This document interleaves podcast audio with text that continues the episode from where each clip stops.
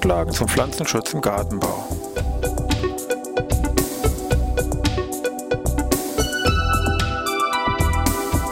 Ein wöchentlicher Podcast der Forschungsanstalt für Gartenbau an der Fachhochschule Weinstefan von und mit Thomas Lohrer.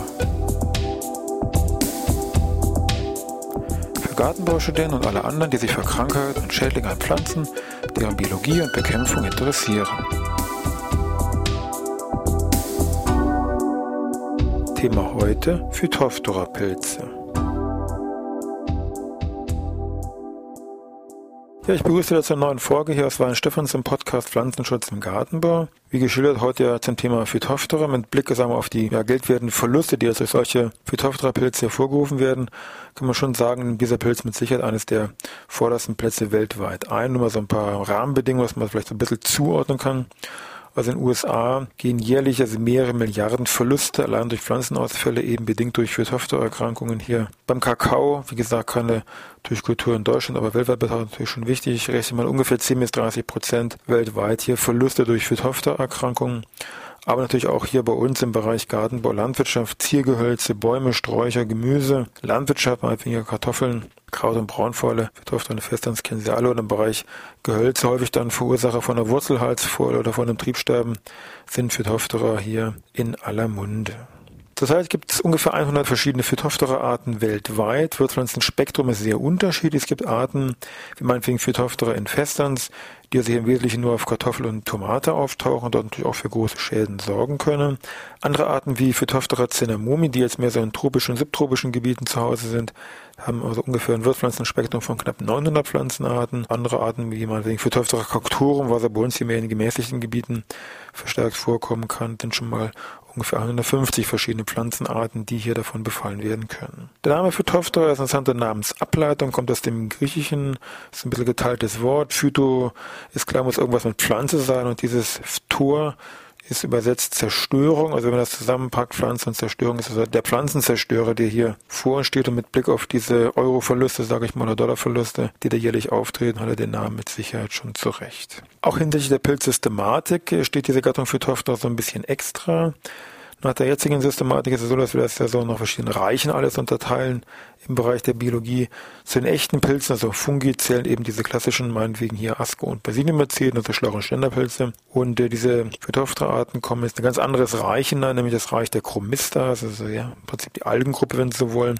Hier gibt es eine eigene Klasse der Oomycetes, darunter eine eigene Ordnung der Peronosporales und darunter dann diese Familie der Pythiaceen, wo eben neben Pythium auch eben diese Gattung Phytophthora mit dabei ist. Daneben gibt es noch so ein paar andere mykologische Besonderheiten, zum Beispiel die Hyphen, also das Pilzgeflecht, die Hyphen sind zynozytisch, also besitzen keine Querwände, keine Septen.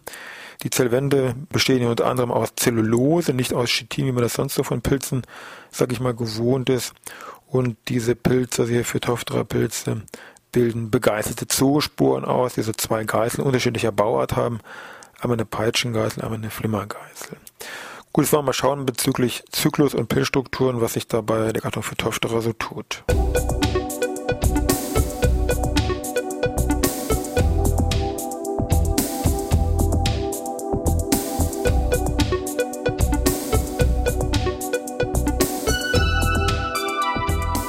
Phytophthora, also normaler Pilz, sage ich mal in Anführungszeichen, mit dem entsprechenden Myzel, mit entsprechendem Geflecht von eben Hyphen, aber die eben wie schon zitiert querwandlos. Hyphendurchmesser so ungefähr fünf bis acht Mikrometer, also setzt für die nähere Betrachtung dann ein Mikroskop natürlich voraus. Unter geeigneten Bedingungen kommt es dann zur Produktion asexueller Vermehrungseinheiten, die sogenannten Sporangien.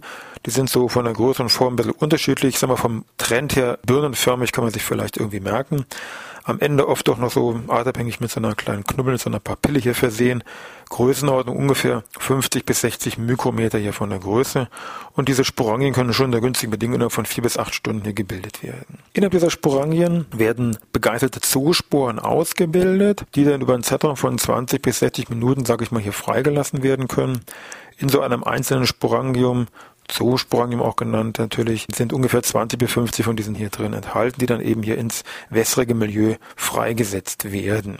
Übrigens, wenn Sie das mal sehen wollen, es gibt dann YouTube ein schönes Video, finden Sie relativ leicht unter dem Stichwort äh, Phytophthora ramorum in Action. Und da könnt ihr das hier sehen, so ein Sporangium, wo die Zoosporen hier freigesetzt werden. Diese Zoosporen können sich dann also kurze Strecken aktiv, die sind ja begeißelt, aber größtenteils dann eben passiv im Wasser fortbewegen. Wenn die hier, sagen wir, so in der Nähe von Wurzeln kommen, dann kugeln sich diese Zoosporen ab, bilden eine Zyste, dann kommt ein Keimschlauch aus und mit diesem Keimschlauch werden dann die Wurzeln oder Triebe, je nachdem, hier infiziert, was dann zu den Schädigungen, also Wurzelhalsfäule und Triebsterben letztendlich dann führt. Neben diesen asexuellen Vermehrungseinheiten, also diesen Sporangien, werden auch noch Dauersporen gebildet. Es gibt asexuell gebildete Dauersporen, die werden nicht von allen Phytophthora-Arten gebildet, die sogenannten Chlamydosporen, die also am Myzel an den Höfen hier gebildet werden, auch so Größenordnung 30 bis 50 Mikrometer ungefähr vom Durchmesser. Daneben, wesentlich wichtiger, sage ich mal, sind die sexuell gebildeten Dauersporen, die sogenannten O-Sporen. Hier ist es so, als Grundlage schon mal, wenn kein zweiter Kreuzungstyp erforderlich ist, werden die treffenden Phytophthora-Arten als homotallisch bezeichnet. Wenn zwei verschiedene Typen vorhanden sein müssen, die werden dann als A1 und A2-Typ bezeichnet, einheitlich, dann habe ich eine heterotallische Phytophthora-Art. Das ist artbezogen festgesetzt, wenn Sie so wollen. Also meinetwegen Phytophthora infestans oder Phytophthora ramorum ist eine heterotallische Phytophthora-Arten und Phytophthora cacturum oder auch Phytophthora quercina ist eine homotallische Phytophthora-Art. Bei den Geschlechtszellen ist es jetzt so, da haben wir jetzt nicht Männchen, Weibchen, sondern das wird dann eben hier bei den männlichen als Antheridium und bei den weiblichen als Oogonium der betreffende Part bezeichnet. Wichtig ist, dass es normale Myzel von Phytophthora diploides und diese Meiose findet erst in diesen Strukturen Antheridium, Oogonium statt. Es gibt dann besondere Arten, wie hier der Kern von einem Antheridium auf das Oogonium übertragen wird, die dann für die Bestimmung unter anderem dann wichtig sind besondere Paragyne und Amphigyne übertragen. Das soll uns jetzt mal im Detail nicht so interessieren. Endprodukt zumindest ist eine dickwandige, Betonung dickwandige Dauerspur, als UU-Spure bezeichnet, auch so ungefähr 40, 50 Mikrometer im Durchmesser. Diese Strukturen werden dann innerhalb des pflanzlichen Gewebes gebildet, im Gegensatz meinetwegen zu diesen Sporange, die wir eingangs erwähnt hatten, die mehr außerhalb der Pflanze gebildet werden und damit die Zoosporen gleich hier oder die Sporangien gleich freigesetzt werden können. Zur Bestimmung brauche ich alle diese Strukturen, Form, Größe, Ausbildung und, und, und, also diese Sporangien, diese Chlamydosporen, sofern vorhanden, Oogonium, Oo-Spore, wie das ist mit Oogonium und Antheridium und auch Temperaturoptimum und, und, und. Und alles dies brauche ich letztendlich, um hier anhand von morphologischen Strukturen hier eine Bestimmung der Phytophthora-Art hier durchführen zu können.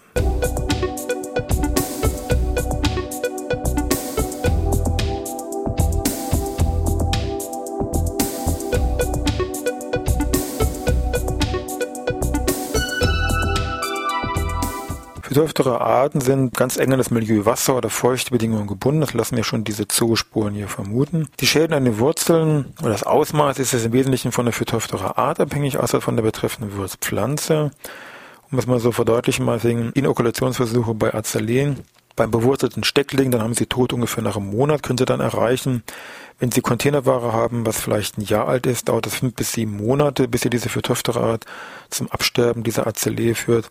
Und wenn Sie meinetwegen jetzt Bäume haben, ist es klar, das dauert zum Teil dann, wie gesagt, Jahre, bis sie jetzt zum Absterben kommt. Das kann aber auch wurzpflanzenabhängig auch wesentlich schneller hier erfolgen. Symptomatisch habe ich bei Phytophthora-Arten häufiger oder Wesentlichen Wurzelhalsfäulen oder Triebsterbensymptome, die ja auftreten, also vergleichsweise gesehen eher unspezifische Symptome. Blätter vergilben, es kommt zum Abwurf, ich habe einen schwachen Austrieb, es können Welkerscheinungen auftreten, die Wurzeln äh, verfärben sich, insbesondere im Wurzelhalsbereich. Nach dem Anschnitt habe ich deutliche braune Holzverfärbungen im Bereich also Wurzelhals oder im Bereich der Triebe eben bei der Triebinfektion. Es können neben diesen Blattvergilbungen Eisenmangelsymptome oder andere Probleme auftauchen, weil eben die Wurzel geschädigt ist und dadurch meinetwegen auch hier der Eisenaufnahme über die Wurzeln hier behindert ist. Die Verbreitung erfolgt über Wasser, sage ich mal, in seiner Gesamtheit. Das fängt an ganz banal mit irgendwelchen Wasserspritzern, die vom Boden dann hoch auf die Blätter oder auf die Triebe hier durchgeführt werden. Es sind mal Versuche, in Container Ware gemacht worden. Die haben also hier staunliche 60 Zentimeter Sprunghöhe, wenn Sie so wollen, von diesen Wasserspritzern in Verbindung eben mit hier mit den Zoospuren Sporen hier festgestellt. Also da können schon von der Bodenoberfläche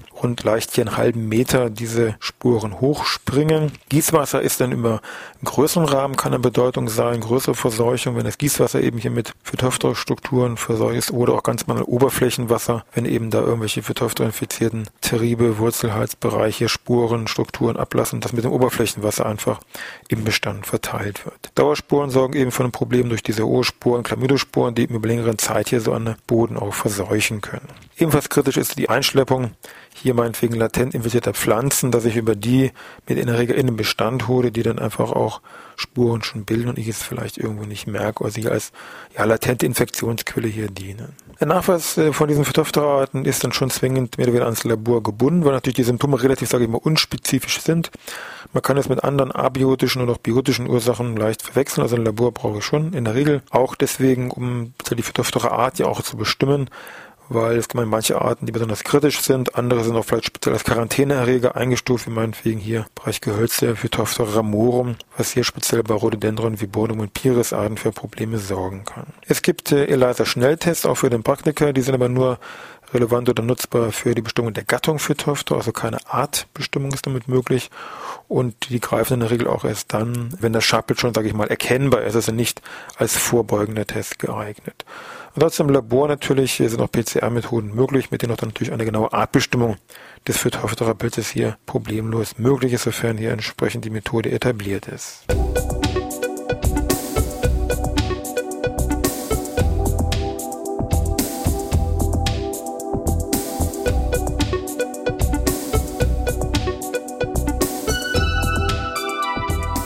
Zum Punkt Vorbeugung und Bekämpfung muss man speziell bei dem Aspekt Vorbeugung natürlich diesen Punkt ja Bewässerung, sage ich mal im weitesten Sinne hier kritisch hinterfragen, weil wir haben ja gesagt, mit dem Wasser steht und fällt eigentlich diese Thematik zu diesen Phytophthora Pilzen, also alles, was damit in Verbindung steht. Also meinetwegen ist die Frage nach der Dedrainage, meinetwegen im Freiland, die Frage nach der Staune ist auch damit dementsprechend, wie das Relief, sage ich mal hier irgendwie oberflächlich, wie sich das entsprechend gestaltet. Bei Containerware, wie durchlässig das betreffende Substrat ist, ganz entscheidender Punkt. Dann haben wir schon gesagt, die Gefahr, dass Spritzwasser hier hochspritzt vom Substrat, von den Containeroberflächen her. Also wäre günstig, meinetwegen hier irgendwelche Folien aufzulegen, dass eben nichts vom Boden hier hochspritzen kann. Wichtig wäre natürlich auch eine laufende Kontrolle der Pflanzen, um frühzeitig da sage ich mal, irgendwelche Todeskandidaten in Anführungszeichen herauszufiltern, auch zu entnehmen aus dem Bestand, bevor die hier einfach Spuren abgeben, die dann wieder über irgendwelche Wasserbewegungen im Bestand verteilt werden. Die Stichaufstellung sollte auch sehr zögerlich, also zumindest zurückhaltend gegeben werden, weil eine überhöhte Endüngung da ja deutlich die Anfälligkeit der Pflanzen gegenüber Phytophthora hier erhöht. Es sollten noch regelmäßige Nachweisuntersuchungen von Phytophthora in eventuell kritischen oder symptomatisch äh, auffälligen Pflanzen oder auch im Wasser, Gießwasser etc. hier durchgeführt werden, um hier auf Nummer sicher zu gehen. Was den Einsatz von Fungiziden angeht, äh, die natürlich im Wesentlichen eine weitere Ausbreitung hier zu verhindern. Meistens geht es Richtung systemische Mittel. Klassische Phytophthora Produkte, Wirkstoffe oder Mittel wären eben zum Beispiel Forcetyl, das ist dieses Alliat, äh, Metalaxyl M, kennen Sie vielleicht auch, Funganil, Propamocap, das ist dieses Previcur oder Proplat oder natürlich Dimetomorph, also Forum um die Resistenzgefahr zu vermindern oder zumindest zu reduzieren, ist immer wichtig, hier einen entsprechenden Wirkstoffgruppenwechsel durchzuführen. Natürlich alles je nach Zulassungsstand, der natürlich unterschiedlich je nach Kultur natürlich sein kann. Manche Phytophthora-Arten genießen einen speziellen Quarantänestatus, also schon eben der erwähnte Phytophthora ramorum, wo eben dann auch spezielle Regelungen für Import, Export und so weiter hier gelten, die zu beachten sind. Vielleicht nochmal kurz der Schreibweise, dass man sich wirklich äh, das reflektieren, wie jetzt Phytophthora geschrieben wird. Also P-H-Y-T-O, da steckt eben das Wort Phytopflanze drin, also P-H-Y-T-O. Und dann geht's weiter mit P-H-T-H O-R-A, Phytophthora. Also passen Sie auf, dass Sie nicht das H da an der falschen Stelle hinpacken, also P-H-Y-T-O, P-H-T-H-O-R-A. Sie glauben nicht, wie viele Leute auch semestermäßig hier, da die Studenten das irgendwie falsch schreiben. Schreiben Sie bitte nicht, wie vielleicht manche Hobbygärtner, ohne das irgendwie nachteilig zu meinen. So wie man spricht. Phytophthora könnte man also auch schreiben F-Ü-T-O-F-T-O-R-A, Phytophthora. Aber da werden Sie auch zurecht in Google nix, sage ich mal, irgendwie finden. Vielleicht zum Schluss lese ich hier noch so ein paar Phytophthora Namen einfach vor, vielleicht nicht alle 100, aber einfach so ein paar, dass man die mal gehört hat. Also was gibt's da? Phytophthora alni, Phytophthora cocturum, Phytophthora cambivora, Phytophthora capsici, Phytophthora citricola, Phytophthora cryptogea, Phytophthora infestans haben wir auch schon gehabt, Phytophthora megasperma, Phytophthora mexicana, Phytophthora nicotiane, Phytophthora palmivora, Phytophthora primulae, Phytophthora quercina, Phytophthora morum, Phytophthora syringe, Phytophthora tropicalis. So, ich denke, das sollte reichen. Jetzt haben Sie wenigstens noch mal ein paar Phytophthora Namen einfach gehört, ohne vielleicht zu wissen, was sich da verbirgt, aber Sie haben sie wenigstens schon mal als Namen gehört. Ja, damit sind wir auch diese Woche wieder durch. Übrigens Folge 100, Folge 100, man höre und staune von unserem Podcast Pflanzenschutz im Gartenbau. Wenn Sie Ideen oder Wünsche haben für irgendwelche Themen, die Sie noch nicht in den letzten 99 oder mit dieser letzten 100 Folgen gehört haben, dann schicken Sie uns gerne eine E-Mail wir wollen uns gerne bemühen, das auch für Sie dann als Podcast-Folge hier mal ins Netz zu bringen. Also, schönen Dank und ja, wieder bis nächste Woche Dienstag zur Folge 101.